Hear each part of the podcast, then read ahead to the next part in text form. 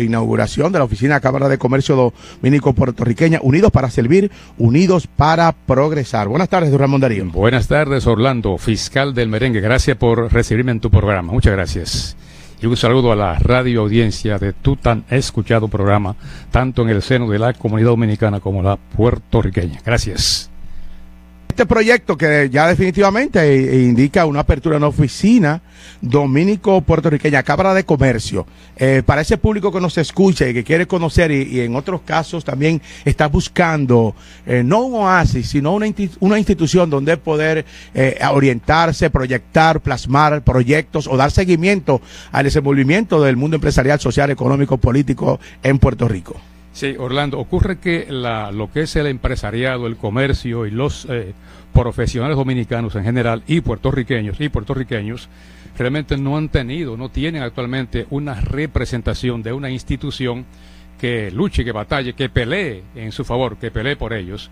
Y la Cámara de Comercio Dominico-Puertorriqueña viene con ese objetivo, ¿no?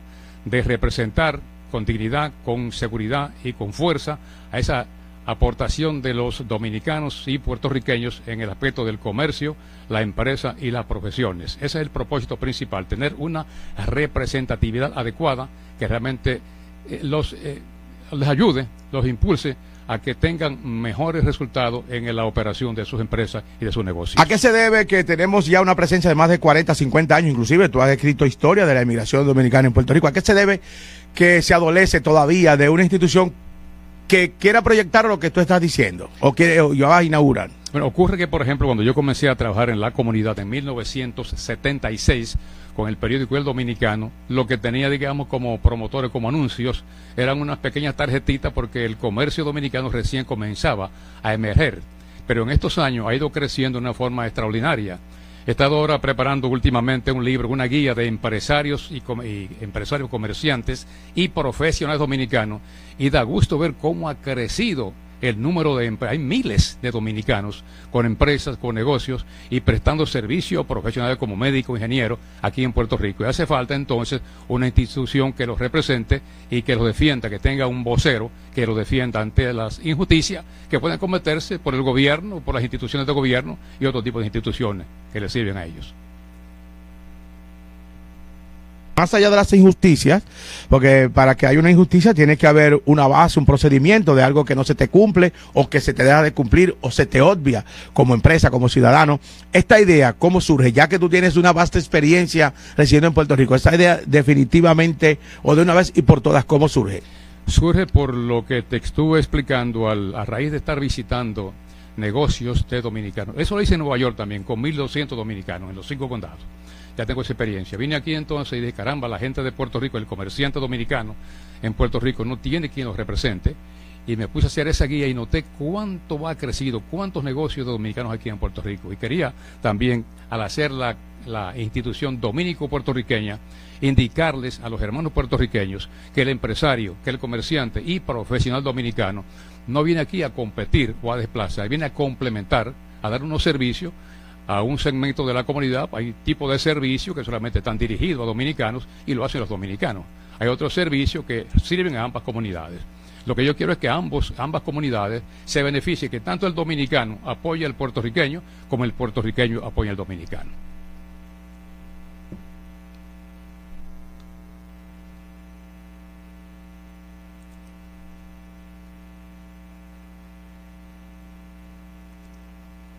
Un punto. Esto es la tarde alegre, el fiscal del merengue. Eh, nuestra cabina, invitado Ramón Darío Jiménez, periodista, publicista, que este próximo 26 de agosto estará inaugurando la Cámara de Comercio Dominico, Dominico Puertorriqueña. Hay un punto que tú estableces, eh, incluso en el tema de un comerciante que está progresando, tiene un target, y a veces ese comerciante nuestro eh, dice, bueno, mi público es puertorriqueño pero no tiene una conciencia de que es cierto que tu público es puertorriqueño porque estás en Puerto Rico y el producto que vendes eh, es atractivo, pero eso no significa de que a lo mejor sea menos el flujo de tus compatriotas, pero eh, tus compatriotas de una forma u otra apoyan. Eh, girará por ahí de que el comerciante tenga eso presente y que a veces lo quieren rostrar. No sé si es que lo hace inocentemente o qué, porque yo creo que si tú progresas en Puerto Rico, definitivamente el primer apoyo que vas a recibir tiene que ser del local, del país donde, donde estamos, que nos recibe. Tiene lógica, sí. Pero ocurre lo siguiente, y estoy acompañando este proyecto con una guía, un manual guía de empresarios, comerciantes y profesionales puertorriqueños y dominicanos, con la idea de que el dominicano se dé a conocer en su comunidad. Tú no puedes pretender que te, eh, te patrocinen si la gente no sabe que tú, que tú existes. la idea es acompañar el proyecto con una guía que vamos a hacer anualmente, donde van a aparecer los nombres, las empresas y desglosados los servicios que presta cada uno de esa empresa o negocio, tanto dominicano como puertorriqueño, y ahí veremos entonces cómo el dominicano va a apoyar más a sus compatriotas sabiendo qué servicio ofrecen y dónde están establecidos.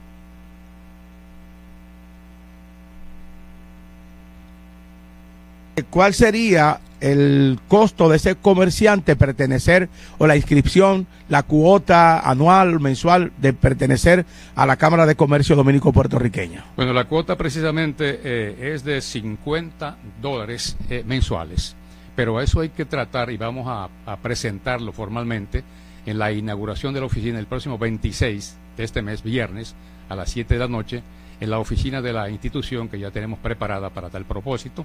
Ahí presentaremos entonces qué tú recibes mensualmente por aportar 50 dólares. Varios, digamos, de, los beneficios será, por ejemplo, estamos cotizando para un seguro de vida, que cuando, por ejemplo, eso le puede ocurrir, a cualquiera, ¿no? Que está vivo hoy mañana ya deja de, existir, ¿no? Entonces tú tienes un negocio y dejas a la familia desamparada, entonces con una cantidad de 10 o 20 mil dólares podría comenzar un poquitín a despejar el camino, ¿no? Tiene como beneficio también el hecho de que no todo en la vida es trabajo.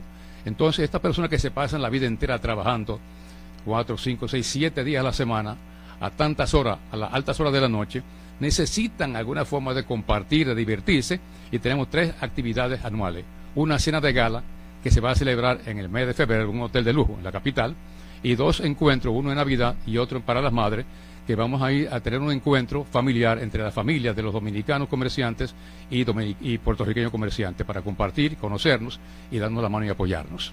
La tarde alegre, el fiscal del merengue activa 1520 AM en el cuadrante de tu radio, conversando con el periodista, publicista Ramón Darío Jiménez, que el próximo 26 de agosto estará inaugurando las oficinas de la Cámara de Comercio Dominico Puertorriqueña. Hay otro punto que quiero traer y es que la gente, el propio comerciante, se pregunta cómo es posible que a estas alturas eh, del juego, como se dice popularmente, los comerciantes dominicanos en Puerto Rico no tengan como una especie de cooperativa de abaratar costos para ellos eh, producir eh, o poder vender en sus negocios.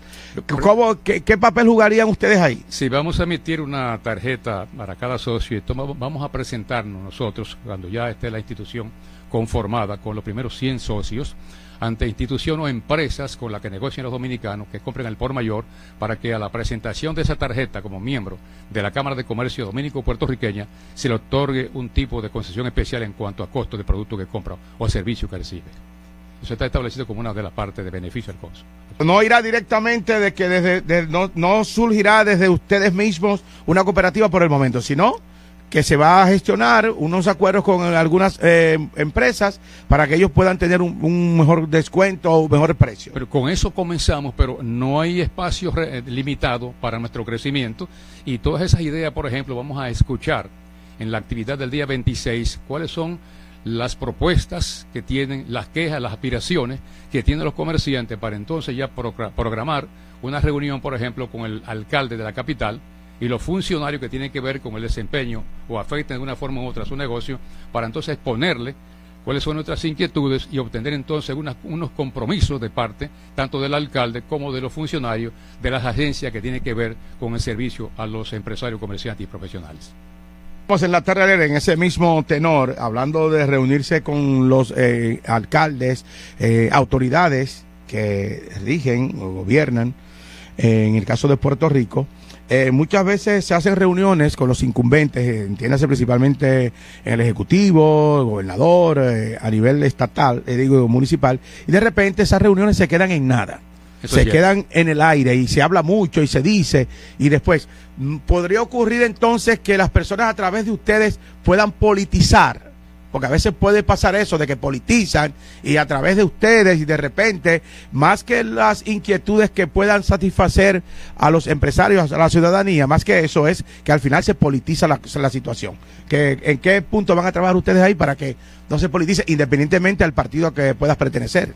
Bueno, esta es una organización con fines de lucro que representa a personas que se lucran por trabajar. Entonces, en ese caso, el, la conformación de la dirección, eso de presidente, vicepresidente, tesorero, eso no existe en esta organización. Se tiene una configuración diferente donde vamos a tener una estructura, digamos, donde un, un director ejecutivo, una directora ejecutiva, vamos a tener, digamos, un contable, un abogado para consulta de los socios y tendremos también nueve personas que van a asesorar la institución a, requerimiento de nosotros que estamos dirigiéndole. ¿no? Y también tendremos dos personas que van a estar en la calle, por decirlo así, reclutando socios para la Cámara de Comercio Dominico-Puertorriqueña.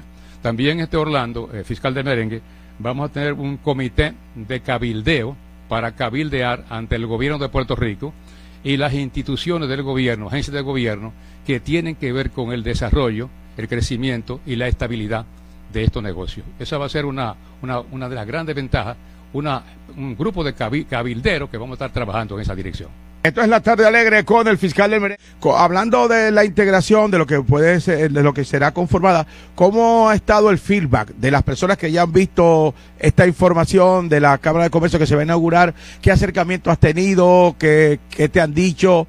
¿Ya están esperando ese día para estar allí y ofrecer, no, más que ofrecer, sino ver la oficina funcionando?